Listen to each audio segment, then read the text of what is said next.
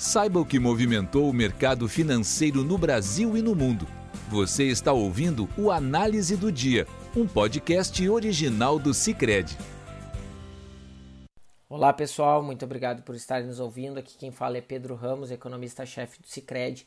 E hoje, no dia 10 de dezembro de 2020, nós vamos falar da decisão do Copom é, que ocorreu ontem depois do fechamento do nosso podcast e uh, a divulgação da pesquisa mensal do comércio, que foi divulgada hoje às 9 horas pelo IBGE, e a decisão de política monetária na zona do euro, bem como o desempenho do mercado financeiro, como usual aqui do nosso podcast.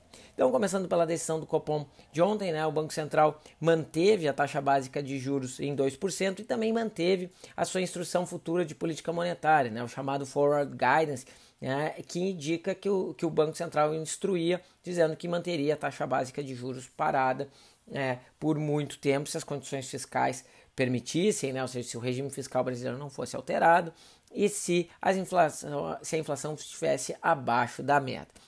Contudo, apesar da decisão é, ter sido é, em linha com as expectativas do mercado, a leitura final foi que o Banco Central teve uma postura hawkish, ou seja, uma postura dura é, em relação à elevação recente da inflação. Né? Dentro do seu diagnóstico, ele segue muito parecido com o que nós tínhamos antes. Né? Ele segue vendo um setor externo é, positivo, apesar do avanço do Covid, a economia ela está tendo um ritmo de recuperação ainda é, positivo, mas desigual entre os setores e tem muita incerteza em relação à retomada, à continuidade desse processo, especialmente pela saída dos estímulos governamentais.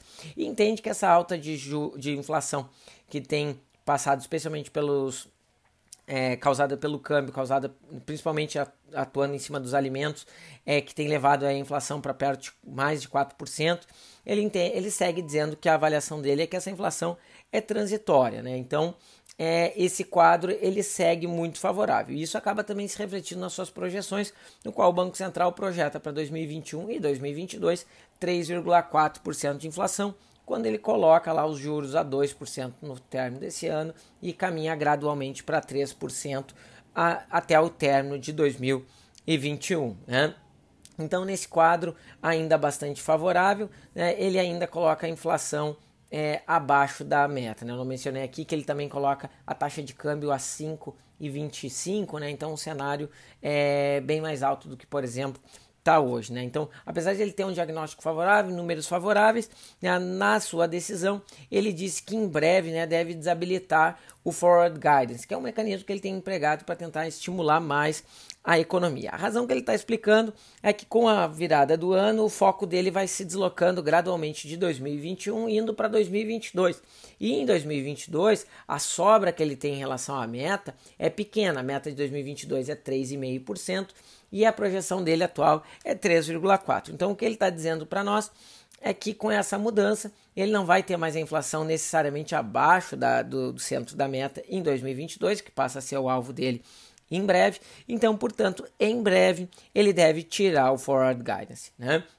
É, com esse contexto, a gente vai ver que, apesar de ele estar atribuindo por uma razão de calendário, a gente também começa a ver que para a própria autoridade monetária, a manutenção do forward guidance começa a ser é, reduzida, né, a necessidade, até para ele poder ficar livre para poder subir os juros caso sejam necessários antecipadamente ou né, posteriormente, mas que ele fique livre, né? ou seja, ele não promete nada, ele não garante nada é, em termos é, para o mercado. A outra questão da nossa avaliação é que ele fez um gesto é, pequeno, que foi sinalizar que em breve vai desabilitar esse, esse estímulo, né, e ao mesmo tempo ele acaba ajudando o mercado a seguir vendo ele como um agente que vai perseguir o centro da meta, não importa o que aconteça, e portanto isso acaba ajudando a manejar as expectativas de inflação, que é extremamente importante para momentos como esse, que o choque que há um grande choque na economia, né, inflacionário, mas os agentes perceberem que aquilo é pontual, aquilo é nos alimentos,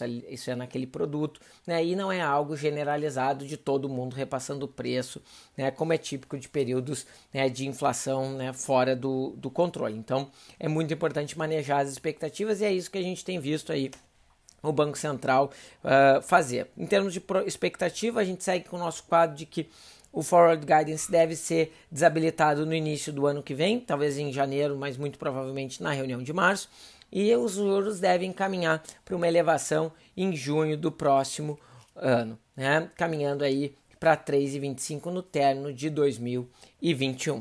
É, além do, do Copom, é, o mercado hoje foi impactado pela, pela divulgação da pesquisa mensal do comércio, no qual mostrou que o comércio brasileiro subiu o volume de vendas 0,9%, enquanto que o mercado acreditava uma alta bem mais modesta, 0,1%.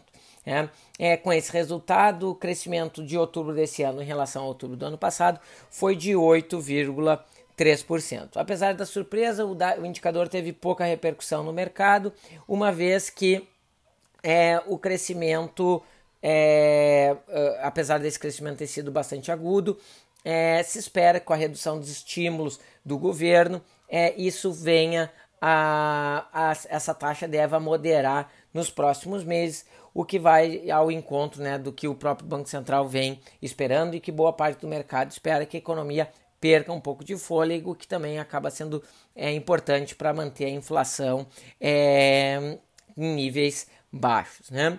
É, saindo do território brasileiro e indo para o exterior, é, o Banco Central Europeu acabou sendo o principal fator é, de influência no mercado no dia de hoje, no qual ele anunciou que além de outras, entre outras sete medidas, ele ampliou em 500 bilhões o pacote, né, o programa de compra de ativos é, que ele criou durante o coronavírus, levando para a cifra estrondosa de 1,8 trilhão de, dólar, de euros, né, é, desculpe, é, a, o, o, programa como um todo. Além disso, ele estendeu o período de compras para até março de 2022 e prometeu que esse montante de mais de 1,8 trilhão deve ficar ativo, né? ou seja, vai acabar sendo mantido esse montante né, de compra de ativos até o final de 2023, né? ou seja, é, é uma notícia que acabou é, empurrando algumas bolsas é, para cima, como foi o caso da bolsa é, francesa e a bolsa é, inglesa, mas é, algumas notícias locais na bolsa é, alemã e também a perspectiva de que é, os alemães devem é, passar, né, é, estão sofrendo ainda com uma segunda onda e que o governo alemão segue e, é, pedindo para a população local se manter em casa, né, não fazer aglomerações nas festas de final de ano, acabou dando uma conotação negativa para o mercado europeu.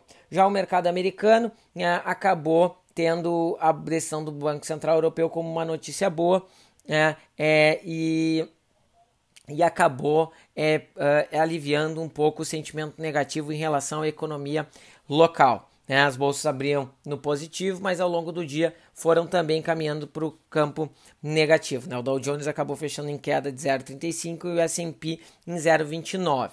É, a, a, razão desse processo foi né, os Estados Unidos ter ultrapassado média, em média móvel de 7 dias o patamar de 3 mil mortes é, diárias de Covid e os novos pedidos de seguro-desemprego vieram maiores do que o mercado esperava. Foi divulgado 853 mil novos pedidos, enquanto que a expectativa era 725 mil pedidos. Lembrando que no início do mês foram divulgados os dados de emprego nos Estados Unidos e os dados vieram ruins, né? Algo que o mercado vem uh, ficando bastante atento, uma vez que outros dados, como de produção e de confiança, não mostram essa fraqueza que o mercado de trabalho vem é, mostrando. Já no território brasileiro, é, a bolsa acabou subindo, né, em meio ao otimismo criado aí com a com a IPOs de novas empresas que acabaram tendo uma grande demanda, bem como também o mega leilão do Tesouro Nacional, que no qual o Tesouro conseguiu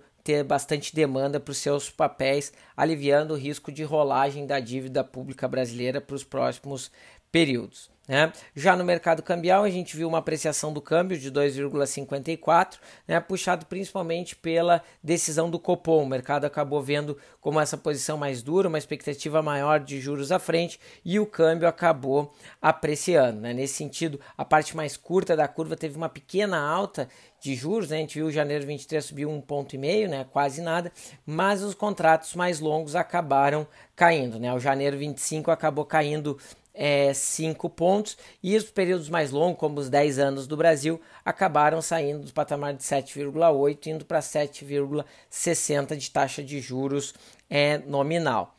Com isso, então, encerramos aqui o nosso podcast do dia 10 de dezembro. Fiquem todos bem e até amanhã. Você ouviu o Análise do Dia, um podcast original do Cicred. Até a próxima!